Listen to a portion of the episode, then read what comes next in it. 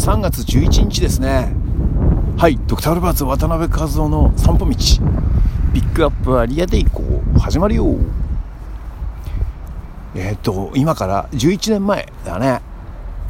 えー、大きな地震に揺れて揺らされてこけそうになって、えー、そしてね、えー、そう僕はねあのビルビルというかあの海浜幕張のカフェにいたんですけどもそのカフェがまあ、えー、大きな建物。周りにはね大きなビルね、えー、50階建てぐらいのうん、大きな建物が何棟か建ってるんですけどもマジでこれ倒れるんじゃねえか崩れるんじゃねえかと。上から瓦礫みたいなのがあの落ちてくんじゃないかみたいな思いました。すごく揺れてて。でねあの、地面を見ると結構水が吹き上げてきたのね、えー、海浜幕張だからさそこなんつうのかな地盤が砂、砂、液状化ってやつだな。液状化というのが始まって、こう、水がこう、ふわっと、ふわっと。ああ、なんか思い出したくないね。この話やめようかな。ねえ、なんかこう、慌てて、その、喫茶店、カフェにいたんですけど、カフェから出て、ねえー、交差点まで歩いてって走ったのか、走ったんだけど、あれだよ、あの歩道橋もすごいぐらぐら揺れてんだよね。えっとね、歩道橋が、下の方が外れちゃって、うんと、どっかがこうしっかりくっついてたまんま、一方ではこう、ど、うんとね、四隅のどっかがこう、外れて、地面と、えー、すれち、えー、なんつうのかな、擦れるか、擦れる感じで、ね、浮いてるっていう感じがね、えー、とてもちょっと衝撃的だったんですけど、そうですねそんなこんなでいろいろそのその日はねどう歩いて帰ったんだよな。そっから家まで20分ぐらい歩けば帰れる、まあ、近い一駅間の場所だったんですけども。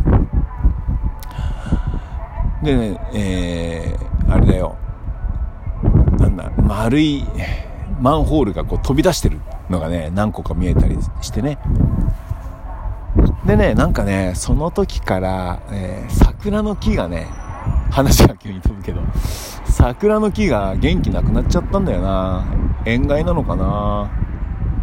とってもね、綺麗に咲いてたね、桜の、その辺の桜の木がね、なんかね、その年の、えー、あれだよ、うん、開花の時期にはね、ちょっと元気がなくてね、七分咲きぐらいだったのかな。しばらくねずっと七分咲きが続いてたな。最近少し綺麗になったなみたいな思うんですけどもすごく見事で大きな桜の木があれでしたね、えー、まだ元気がない感じがあって。ちょっと寂しい感じもしますけどね。やっぱあの根元が安定しなくなっちゃったんでしょうね。そうですね。えまあ本当に衝撃的な出来事でしたね。でそうだよ。その後ね4回ぐらいかな。あの東北の方にねボランティアで、いろんな作業をさせてもらったんですけども、うん、やっぱりあの側溝に溜まってる泥をかき上げてる時にですねシンバルがね出てきたりとかしたんですよ。これミュージシャンのあれだなあのうんまあ家にドラムセットがあったんでしょうね。であのまあお皿とかもね出てきたり写真とかも出てきたりして。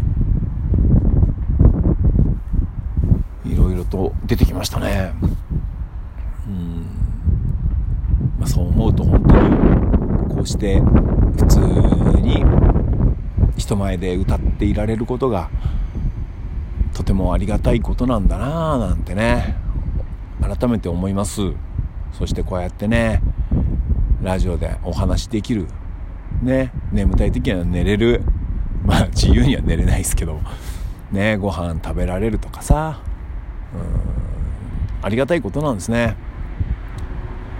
まあ明日どうなるかわからないって言ってね、えー、今日一日を精一杯生きるぞってねいう風に言われてる教えてる人もいますけども本当にそうだなと思って今できることをね本当に一生懸命やっていこうかななんてね思っております。3月11日ね。皆さんはどういう思いで過ごされたでしょうかね。うん。まあ人それぞれいろんな場面を見てきたと思いますけどもね。計画停電とかもあったね。ね。あれね計画停電いろいろと発表されたけどさ俺うちはね、えー、結局1回だけだでしたね。計画停電になったのは。あとはうん一応知らされてはいった予定はされたんだけどその日のその予定された時間になっても、まあ、電気がついたまんまで、まあ、これもちょっとありがありがたかったですね。ああもうテレビもねずっとそこばっか見てたもんな。同じ映像ずっと見てたもんな。ね本当にこうして皆さんのもとにね僕の声が届けられるっていうのがねありがたいですよ。本当にありがたい。ねそして今コロナだよ。コロナですよね。なんで巻き舌になるんですか。ねいろいろありますけども。こしてまあ僕は弱いですから皆さんが聞いてくれてるとこのラジオを聴いてくれてると思うだけでね力が湧いてくるんですね。そして歌もね歌ってますけどみんなが聴いてくれると思う思ってる思えるから実際ね聞いてもらえるしねそれが何よりのこの生きる糧というか、え、改めてねなんかそんな風な、え、ことを今日はお話しさせていただきました。こういう節目だからね。そうなんだよ。